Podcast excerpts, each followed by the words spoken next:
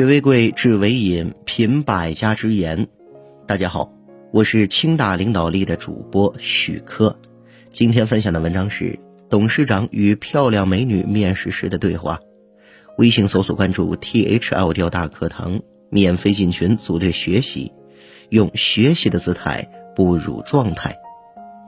一位成绩优秀的女青年去应聘一个大公司的经理职位，她通过了第一级的面试。董事长最后面试做最后的决定。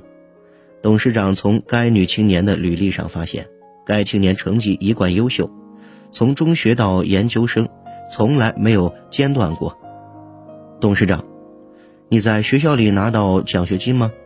美女青年说没有。董事长，是你的父亲为您付学费吗？美女青年，我父亲在我一岁时就去世了，是我的母亲给我付学费。董事长，那你的母亲是在哪家公司高就？美女青年，我的母亲是给人洗衣服的。董事长要求该青年把手伸给他，该青年把一双洁白的手伸给董事长。董事长，你帮你母亲洗过衣服吗？美女青年，从来没有。我妈总是让我多读书。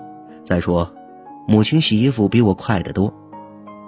董事长说：“我有个要求。”你今天回家给你母亲洗一次双手，明天上午你再来见我。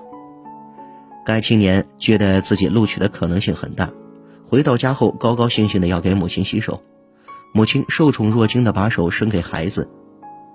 该青年给母亲洗着手，渐渐的眼泪掉下来了，因为他第一次发现，他母亲的双手都是老茧，有个伤口在碰到水时还疼得发抖。青年第一次体会到，母亲就是每天用这双有伤口的手洗衣服，为他付学费。母亲的这双手就是他今天毕业的代价。该青年给母亲洗完手后，一声不响地把母亲剩下要洗的衣服都洗了。当天晚上，母亲和孩子聊了很久很久。第二天早上，该青年去见董事长。董事长望着青年红肿的眼睛，问道。可以告诉我你昨天回家做了些什么吗？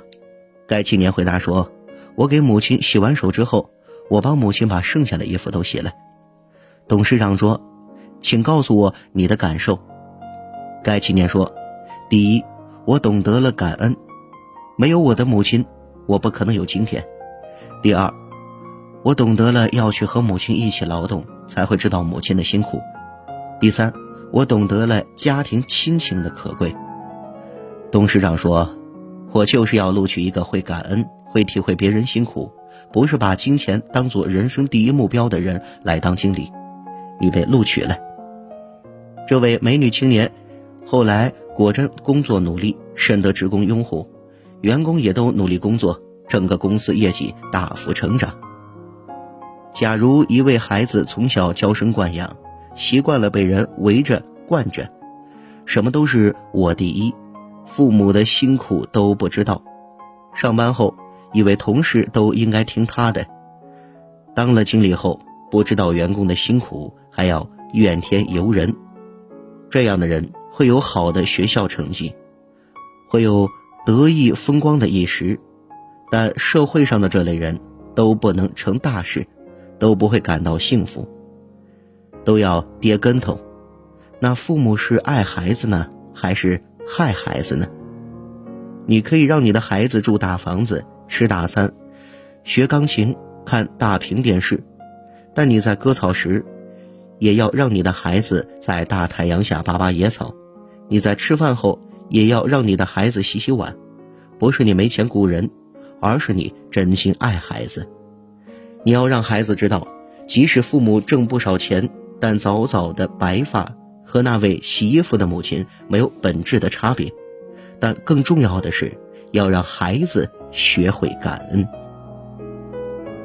好嘞，文章听完了，有什么想法记得给我留言，欢迎分享给您的朋友们，我们下次见。